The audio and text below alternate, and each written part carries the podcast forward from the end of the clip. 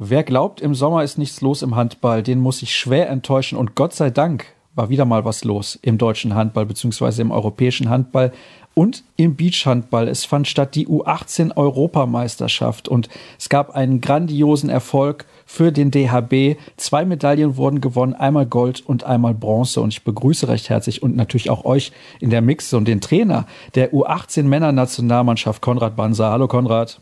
Hallo Sascha. Hallo an alle anderen. Es gibt ja hier im Podcast im Sommer normalerweise keine regulären Ausgaben, aber ab und zu begrüße ich euch zu unserem Format Mixzone, wie ich das im letzten Jahr ja schon getan habe.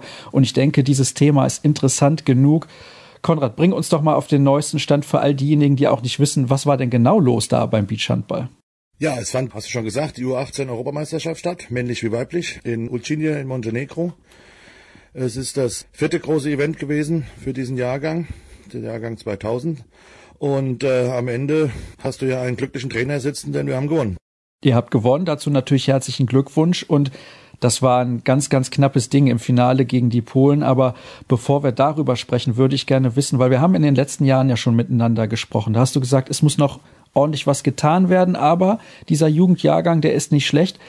Mit welchen Erwartungen bist du in dieses Turnier gegangen? Was war euer Ziel? Naja, nach der Bronzemedaille im letzten Jahr war die Hoffnung auf Wiederholung sehr groß und geträumt hat dann jeder von etwas mehr. Also es ist schon so gewesen, dass wir da sehr ambitioniert reingegangen sind. Was kannst du uns denn sagen zur Konkurrenz? Hat die ungefähr das Niveau gehalten? Ist die Konkurrenz vielleicht auch stärker geworden? Habt ihr euch sehr weiterentwickelt? Ja, es ist so, dass die Nationen unterschiedliche Entwicklungen hingelegt haben. Einige mussten Veränderungen im Kader vornehmen. Wir auch, aber wir haben es geschafft, uns nicht nur personell, sondern auch spielerisch weiterzuentwickeln. Das war auch das, was die Trainerkollegen gespiegelt haben.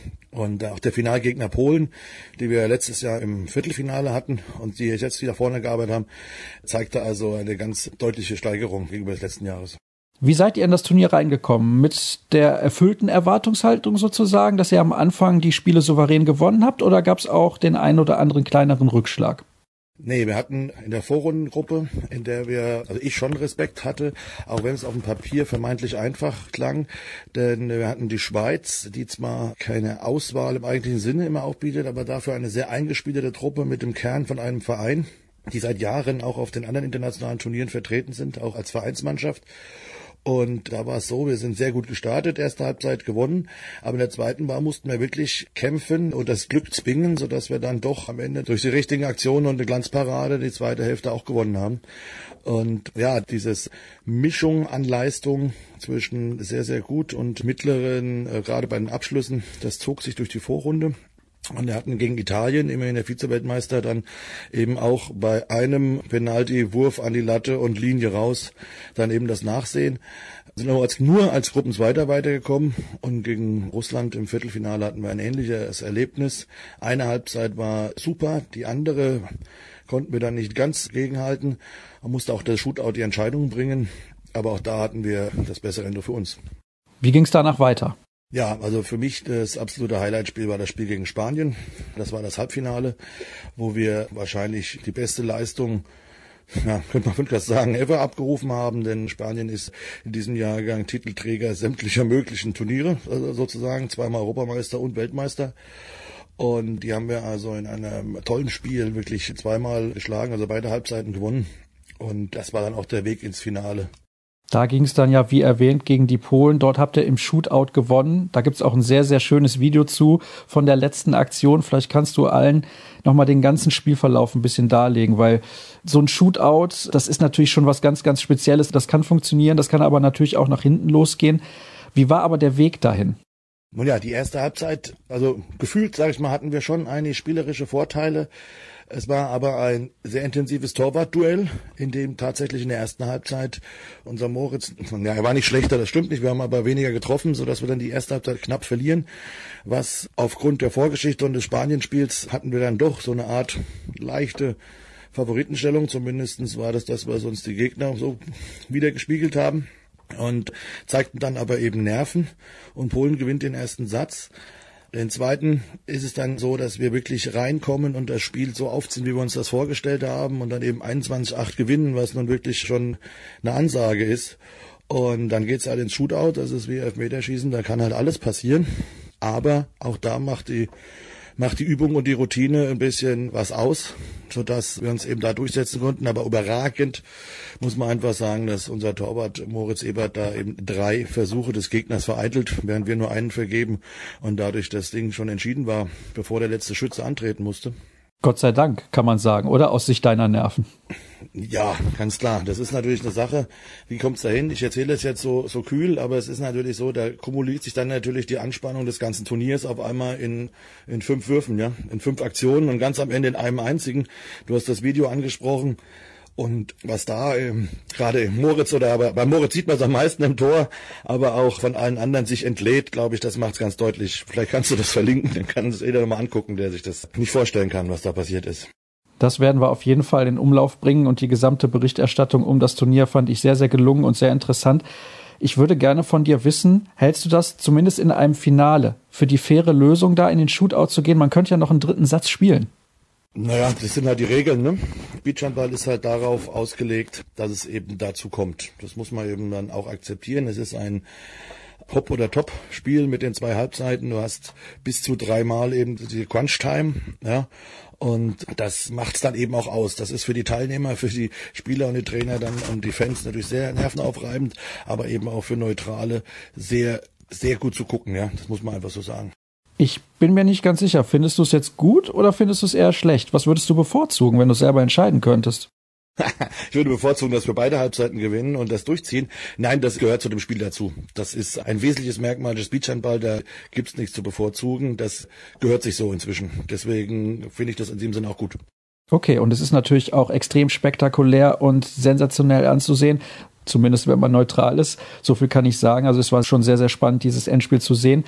Ich würde gerne wissen, wie hat sich der Beachhandball in Deutschland deiner Meinung nach in den letzten zwölf Monaten verändert? Ist eine deutliche Entwicklung nach oben zu erkennen? Wenn ich das von außen betrachte, wirkt es zumindest so. Ja, wir haben Fortschritte gemacht, das muss man ganz klar sagen. Es ist sowohl auf den deutschen Meisterschaftsturnieren die Entwicklung zu spüren, die Teams sind alle fokussiert und wollen da was erreichen, wollen sich entwickeln. Für die Auswahlmannschaften ist es eben jetzt das dritte Jahr, in dem wir dann auf Erfahrungswerte zurückgreifen können und uns dann eben auch, ja, Schritt für Schritt besser aufstellen und arbeiten können. Was funktioniert denn deutlich besser als noch vor einem Jahr? Ja, strukturell ist es so, dass wir eben auch mit demselben Team die letzten drei Jahre arbeiten, fast, und auf die Weise eben besser und effektiver sein können. Und gerade in der Trainingsarbeit haben wir uns natürlich verbessert.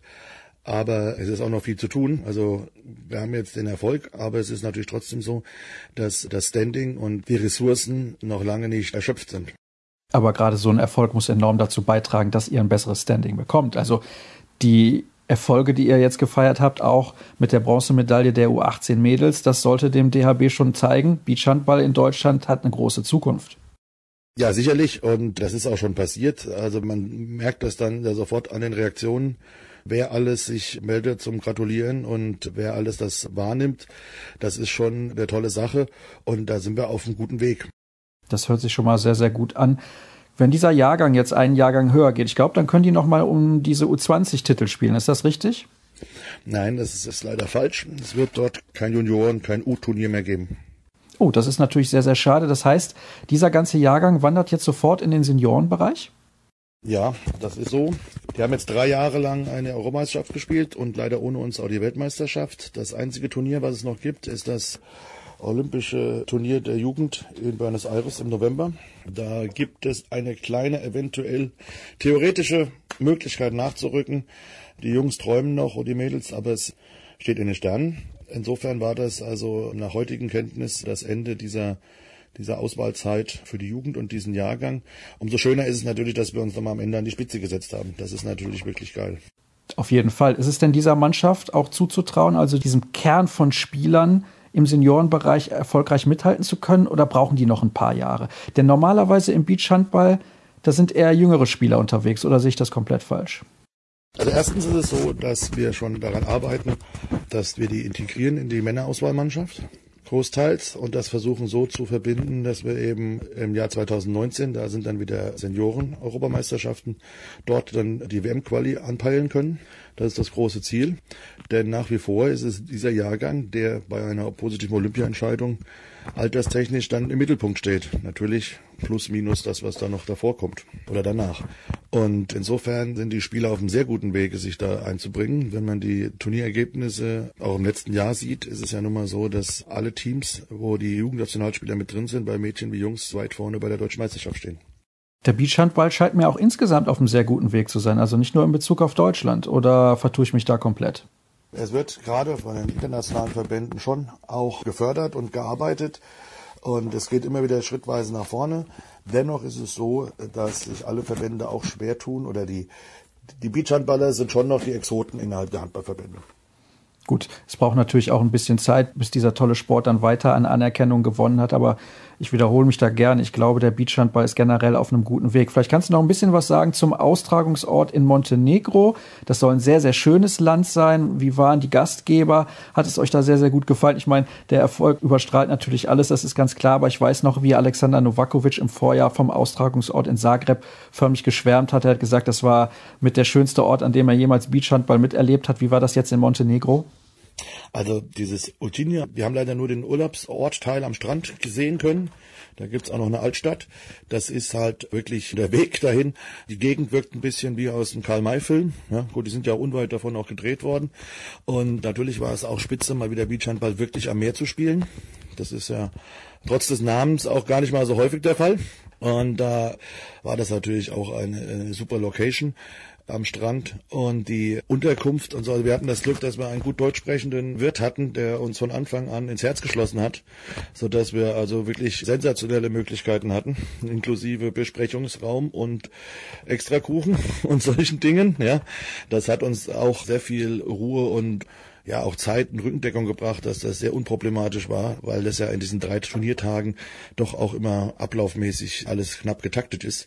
Insofern, ich kannte Montenegro nicht, schon eine super Idee der ERF dort mal was zu veranstalten. Natürlich hat das Land auch noch einiges an Entwicklung zu gehen, aber Urlaub könnte man da machen. Kein Luxusurlaub, aber einen sehr schönen, ruhigen und ein erfolgreiches Beachhandballturnier kann man dort spielen. Konrad, nochmal herzlichen Glückwunsch zu diesem großartigen Erfolg für den deutschen Beachhandball, der diesen Sport auch hoffentlich in Deutschland weiter populärer macht. Das war ganz fantastisch, dort zuzuschauen und auch natürlich nochmal ein Gruß an die Mädelsmannschaft. Die Bronzemedaille kann sich auch mehr als sehen lassen und ja, dann soll es das gewesen sein für die heutige Ausgabe der Mixzone. Ich habe mich übrigens schon verabredet mit Dominik Klein, dem ehemaligen Profi des THW Kiel und aus Nantes. Dort hat er ja zuletzt auch mit den Franzosen das Champions League Final Four in Köln gespielt. Ich kann noch nicht sagen, wann wir sprechen werden, aber in den nächsten Tagen wird es hoffentlich soweit sein. Dann gibt es die nächste Mixed Zone. Jetzt habt ihr hoffentlich alle Informationen bekommen rund um den Beachhandball und wer die Berichterstattung noch mal ein bisschen nachverfolgen möchte, der kann das gerne tun unter dhb.de und natürlich auch auf der Facebook-Seite des DHB im Bereich Beachhandball. Sehr, sehr interessant. Schöne Bilder, tolle Videos und da sollte man auf jeden Fall noch mal reinschauen. Apropos reinschauen, das könnt ihr natürlich auch bei uns unter facebook.com slash kreisab, bei Twitter at kreisab.de und auch bei Instagram sind wir zu finden unter dem Hashtag kreisab. Das soll es gewesen sein für diese Ausgabe. Demnächst hören wir uns dann hoffentlich wieder. Macht's gut.